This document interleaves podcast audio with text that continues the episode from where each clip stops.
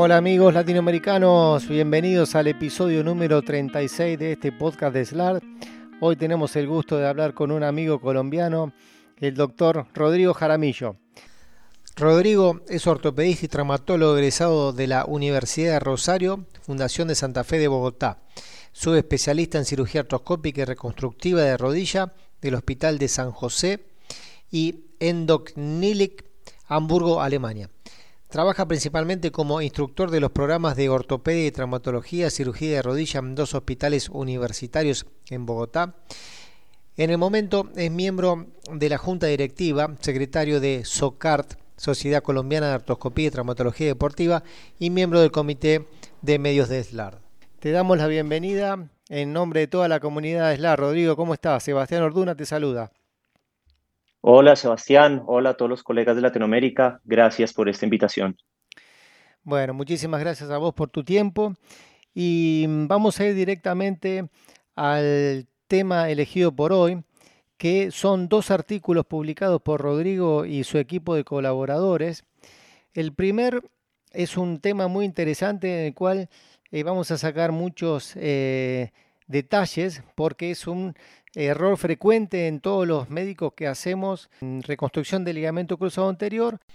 Y el artículo habla y describe una técnica para evitar una discordancia entre el largo del injerto patelar y los túneles femoral y tibial al momento del pasaje del injerto y de la fijación final.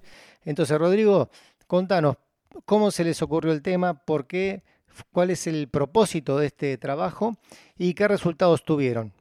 Perfecto, entonces sabemos en nuestra experiencia en el grupo del hospital y basados en, la literatura que el error más frecuente en la reconstrucción del ligamento cruzado anterior o la causa más frecuente de fallas es el error técnico.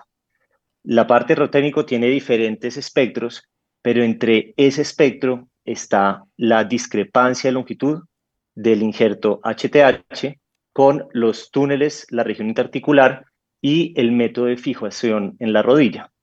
Sabemos que hasta el 24% en total de las fallas pueden, de, las fallas pueden ser por errores técnicos.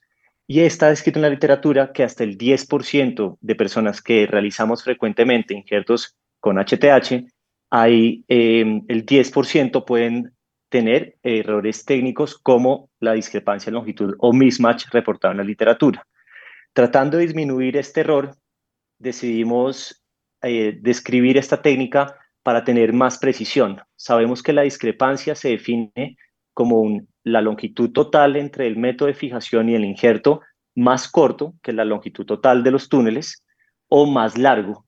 En principio nunca debería sobrar injerto en la parte tibial ni que nos falte para llegar al borde de la, eh, de la cortical anterior de la tibia. Para siempre tener una precisión necesitamos describir un método. Eso ajustado un poco a la población que explicado tú, eh, más adelante en la región, en la longitud interarticular. La primera pregunta que te quiero hacer es con respecto a la resección del tendón. ¿Ustedes miden el tendón patelar previamente a la cirugía? para ver la longitud que van a utilizar o lo miden intraoperatoriamente o directamente no lo miden y qué eh, diámetros o longitudes prefieren tomar. Sí, depende de la rodilla del paciente, cada individuo tiene una longitud distinta de tendón patelar. En general estamos midiendo en la resonancia la longitud del tendón patelar y a veces lo ajustamos con la longitud de las pastillas óseas en la patela o en la tibia pero en general em, no tenemos una longitud precisa hasta que no tenemos cosechado el injerto. Esto lo que significa es que en nuestra técnica estamos tratándolo de hacer sistemáticamente igual en la longitud que sacamos del taco eh, patelar, que en general son 20 milímetros, y entre 25 y 30 milímetros del, del taco tibial. Entonces, dependemos mucho de la longitud del tendón patelar para obtener una cifra, una longitud exacta, pero va a variar en cada paciente. Hemos visto y simplemente hace una observación que los pacientes con antecedentes del síndrome de Osgood en la infancia, que se presenta mucho en deportistas entre los 20 y 30 años, o sea, cuando ya son, son adultos que tuvieron el Osgood en la infancia, el tendón patelar es un poco más corto y nos toca ajustar un poquito más esa distancia. En general, se habla de que la distancia intraarticular es de 2 centímetros o 20 milímetros. ¿Ustedes la midieron o están de acuerdo con esa distancia? No, e-, esa estadística no está estandarizada, digamos, la medición es simplemente una observación. Está muy cercano a lo que estás diciendo. Tenemos la percepción que puede ser un poquito más eh, largo el, tendón solo. Quisiéramos siempre llegar a una longitud mínima de 80, mínima. Entonces necesitamos calcular esa porción de tendón para poder eh, llegar con las pastillas óseas a, esa longitud. Porque sabemos que la región interarticular, si lo medimos desde las espinas tibiales hasta el borde del cóndilo femoral lateral, hasta el borde medial del cóndilo femoral lateral, está escrito en la literatura 23 más o menos 3 milímetros. Eso es en población anglosajona. Ajustada a nuestra población andina un poco menor, hemos visto que esa región interarticular es más cercana a los 20 milímetros. Entonces, si el, si el tendón solamente mide entre 20 y 30, nos quedaríamos muy cortos para las fijaciones y eso podría em, afectar la sobrevida del injerto. Para remarcar lo que dijiste, la medida intraarticular es más o menos 23 milímetros. Exacto, es la medida, la medida que vamos a tener en cuenta interarticular para evitar el mismatch. Eh, con respecto al diámetro, que en general ustedes sacan el tendón antes de hacer los túneles, ¿verdad? Sí, antes de hacer los túneles, en general eh, ya tenemos confirmado, digamos, el diagnóstico, el examen físico reconfirmado con la resonancia. El primer paso de la cirugía es la toma del injerto en general, al menos que haya alguna duda de una ruptura parcial o algo similar, que empezamos con la artroscopia para posteriormente obtener el injerto. Pero en términos generales, el primer paso de la cirugía es la obtención del injerto en esas características que has dicho. Lo primero que hacemos es obtener eh, o hacer los cortes en el taco tibial para levantar el tendón con el taco tibial ya em, cosechado y hacer los cortes cuadrados con, del tendón de la, de la pastilla ósea patelar para evitar una fractura interarticular. ¿Cuál es el diámetro que prefieren para los injertos, para los tacos óseos? Eh, ¿De diámetro? El, el, ah, diámetro mínimo, mínimo tiene que ser 8 milímetros la obtención. Sabemos que la literatura es fuerte en que un injerto menor a 8 milímetros puede ser un criterio de falla. Entonces, mínimo de 8, muy cercano a los 10 milímetros, como lo estás describiendo, y depende mucho de, la, de qué tan grande sea la rodilla, qué tan grande sea el cóndilo del paciente. Estamos em, haciendo túneles de 9 milímetros para garantizar una adecuada fijación. ¿Cuál es el algoritmo que usan para la toma de injerto y para la confección de los túneles?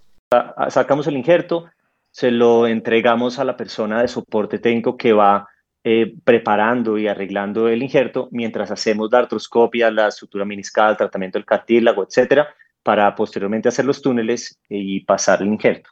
Comenzamos con el túnel femoral.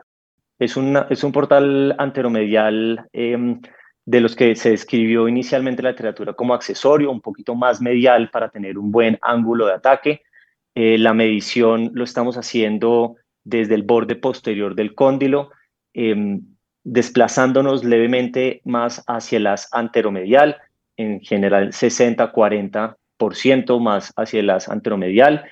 Y eh, vamos, pasamos primero el, un pin en la posición como, como lo hemos hecho eh, siempre Después em, pasamos una broca 4.5 para lograr hacer el, túnel para la fijación con botón y luego el brocado con el diámetro que nos haya dado la obtención de la pastilla de la patela. Por lo que leí en el artículo, prefieren la fijación con un botón cortical en el fémur. Sí, sí, por varias razones. Y en ese aspecto, em, el grupo del, del hospital preferimos el botón fijo al botón ajustable. Varía de cada cirujano, pero en términos generales em, hemos visto mejor fijación con el botón fijo, no el ajustable. Tenemos unos reportes de literatura eh, iniciales de, hace, de las primeras generaciones de los botones ajustables que se podían ceder uno o dos milímetros posterior a la fijación. Y creemos que dos milímetros después de haber fijado el injerto puede ser toda la estabilidad de la rodilla. Por eso preferimos usar botones fijos que nos garantizan la longitud que estamos calculando em, haciendo que el cálculo sea un poquito más eh, exigente, pero mejorando la percepción y la, y la falta de, elasticidad de ese botón eh, ajustable. Entonces, en la mayoría de los casos estamos utilizando botón fijo femoral. Bueno, una vez que tienen tomado el injerto, ¿cómo comienzan las mediciones para evitar eh, la discordancia entre el injerto y los túneles? Perfecto, entonces em, depende mucho de la longitud total del injerto. de las primeras preguntas que le, le, hacemos al soporte técnico antes de hacer la longitud del socket es qué longitud total tiene el injerto entre los dos pastillas óseas y la longitud del tendón patelar. Una vez tenemos esa longitud, podemos calcular qué tanto va a entrar y salir el tendón para que nos quede, como dijimos al principio, al borde con la cortical anterior de la tibia. Em, dependemos también de la longitud de la pastilla ósea. Como tú decías muy bien, 20 milímetros de pastilla ósea, posiblemente el túnel sea 20 o 25, pero va a depender mucho de la longitud que escojamos del botón fijo.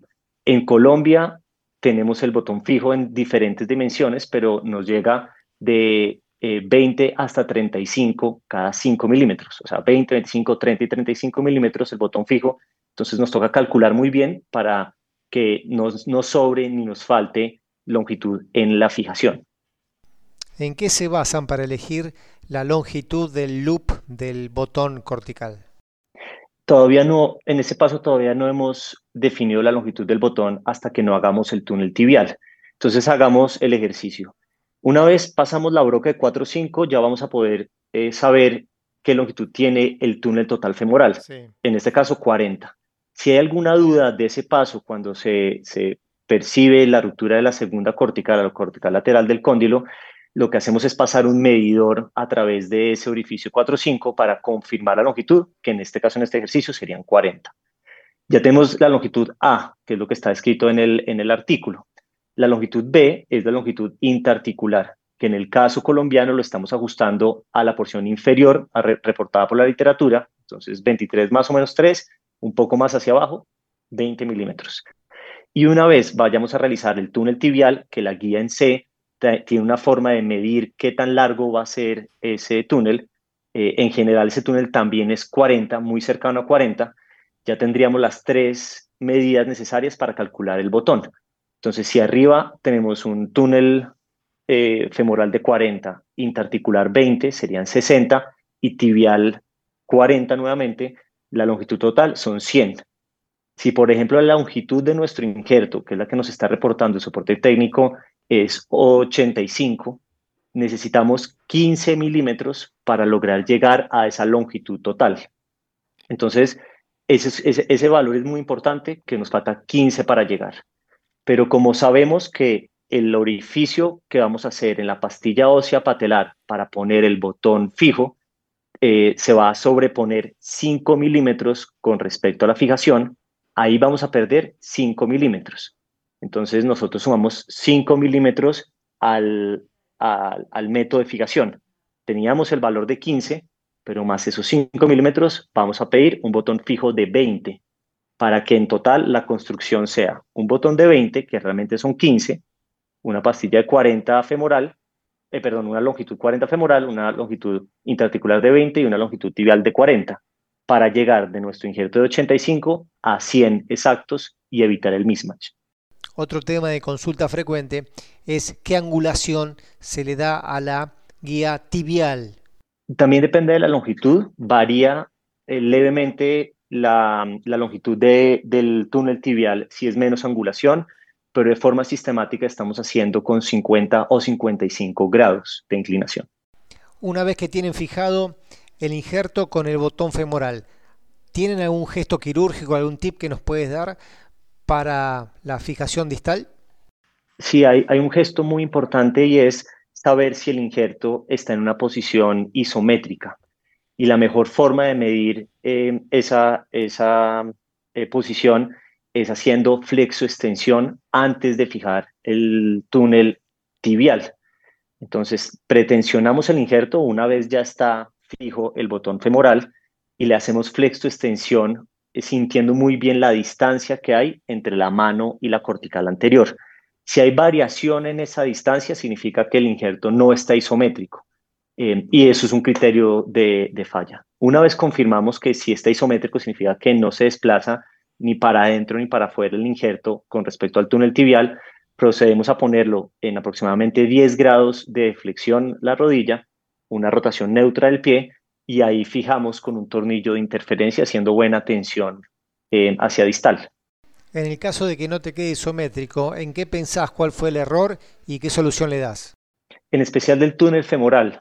Eh, tratamos siempre de forma sistemática usar el acrónimo ideal reportado en ISACOS hace, hace unos años para localizar el punto anatómico femoral. En ese acrónimo es muy importante y es la primera letra ahí que quede isométrico. Eh, por eso la, la, posición que estamos eh, obteniendo levemente em, más cargada o más desplazada hacia asa anteromedial es importante. Cuando te queda todo el taco afuera, eh, ¿qué nos aconsejas de hacer? Lo primero es prevenir que eso ocurra. Hay que hacer un buen cálculo, pero em, hagamos el ejercicio de que el, que el, cálculo estuvo mal hecho y quedó todo el, el, taco por fuera. Si el taco quedó por fuera, hay que volver a, revisar interarticular que haya suficiente fijación ósea en el taco, en, en, el túnel eh, femoral. Si el taco quedó por fuera en la región interarticular, hay que cambiar el método de fijación femoral, posiblemente a uno más corto. Es muy importante que quede cubierto el túnel femoral con hueso. Si queda interarticular, va a haber problemas en el futuro. Si en ese momento confirmamos que hay suficiente hueso en la región del túnel femoral y sigue estando por fuera todo el túnel tibial, una de las técnicas descritas puede ser o entorchar el, injerto o girar hacia proximal la pastilla, como plegarlo, para lograr que quede eh, bloque óseo también en el túnel tibial es muy importante y por eso de las grandes ventajas del injerto HTH en comparación al hamstrings o a los isquiotibiales es tener hueso en los túneles realizados. Hay que garantizar que ese hueso quede en su mayoría en los túneles. Otra complicación frecuente de observar con esta técnica es la ruptura de la cortical femoral. Eh, ¿Qué eh, solución nos das para esto? Perfecto. La mayoría de casas ortopédicas tienen forma de solucionar este aspecto eh, con botones extendidos, eh, ya no a la dimensión que viene en estándar, sino es un botón que se pone o se sobrepone al botón del, método de fijación para que tenga mayor longitud. Eso es una forma de solucionarlo. Es ponerle em, como un aumento de longitud al botón y existe de forma comercial. La otra eh, técnica sería cambiar el método de fijación a un tornillo femoral. Para concluir con este artículo, ¿Qué nos podés comentar como resultados? Este, este trabajo está centrado principalmente en la técnica para evitar la discrepancia de longitud usando un método fijo, que es donde hay más exigencia en los cálculos. Sabemos que el, que el botón ajustable puede ir solucionando parte de, de estos cálculos eh, si, si se tensiona más el injerto y se sube un poco más para evitar mismatch. Pero el botón ajustable no necesariamente soluciona todos los problemas de la discrepancia. Y nuevamente, en nuestras observaciones y justificado en la literatura, evitar mismatch debería ser uno de los objetivos en la reconstrucción de técnica HTH y por eso vale la pena eh, hacer ese pequeño cálculo que se vuelve muy rápido en cirugía después de, ver las imágenes y entenderlo bien eh, para que la pastilla ósea en la tibia quede a ras con la cortical anterior no se pierda injerto ni falte en la fijación. Bueno, vamos a hablar entonces del segundo artículo que realizaron, eh, que habla de la técnica adentro, afuera, para la eh, reparación meniscal. son estudios cadavéricos que hicieron en distintas rodillas. Y bueno, quiero que nos digas eh, cuál, fue la técnica que utilizaron, eh, cuál fue el propósito y los resultados que tuvieron en este eh, artículo tan, tan interesante. Perfecto, entonces sabemos todos que hay diferentes métodos de sutura meniscal.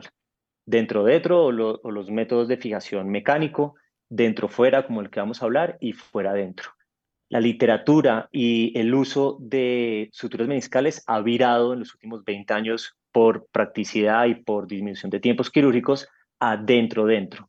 Pero este tipo de fijación femoral tiene algunos problemas, como eh, no tanta precisión en el disparo y que puede quedar de forma teórica un dispositivo interarticular. En algunos casos PIC o en otro caso nudo de suturas que se puede soltar y puede quedar interarticular. Para las lesiones muy amplias, como un asa de balde completa desde el cuerno posterior al cuerno anterior o una lesión radial del cuerpo, em, sabemos que el método de fijación que sigue siendo el gold estándar en la literatura es el método eh, dentro-fuera, que se utiliza cada vez menos porque involucra algunos riesgos teóricos en cirugía y más tiempo quirúrgico. Para nosotros este método de fijación es muy importante porque además de lo que hemos mencionado, también disminuye un poco los costos que en Latinoamérica son relevantes en comparación a un punto de sutura dentro-fuera o un punto de sutura dentro-dentro. Sabemos que la tasa de éxito de un punto dentro-fuera es casi que del 90% en comparación a un punto dentro-dentro que está entre el 60 y el 70. Entonces, para algunos patrones de lesiones, preferimos usar la técnica dentro-fuera en sutura meniscal. Con esa idea en la cabeza, quisimos eh, retar a la literatura si es necesario para algunas suturas meniscales hacer abordajes de seguridad. Entonces fuimos al, al, a, la búsqueda de especímenes cadavéricos, que en este caso del, del, artículo son 14 rodillas, y lo que hicimos fue desde el portal anteromedial y anterolateral, con un em, transportador que nos marca la angulación del, del, del, disparo, digamos, el ángulo de ataque del disparo a diferentes grados, desde menos 80 hasta 80, poner diferentes agujas de Kirchner a, a 10 grados cada una y después disecar la rodilla y ver si habíamos tenido alguna lesión de estructuras neurovasculares. Esto lo hicimos en extensión y a 45 grados de flexión, asumiendo que las estructuras se desplazan hacia, posterior eh, con la flexión. Una vez hicimos la, las disecciones, nos eh, dimos cuenta o confirmamos que son los hallazgos de la literatura que el menisco lateral en su cuerpo y en su cuerno posterior va a necesitar siempre un abordaje de seguridad por la probabilidad de lesiones en, el paquete popliteo em, y el nervio peroneo común en la parte lateral. Pero en la parte medial, a diferencia de los reportes y, las descripciones de los libros, encontramos que puede ser seguro hacer eh, suturas dentro, fuera, a las lesiones del cuerno posterior y el cuerpo del menisco medial sin necesidad de hacer un abordaje de seguridad.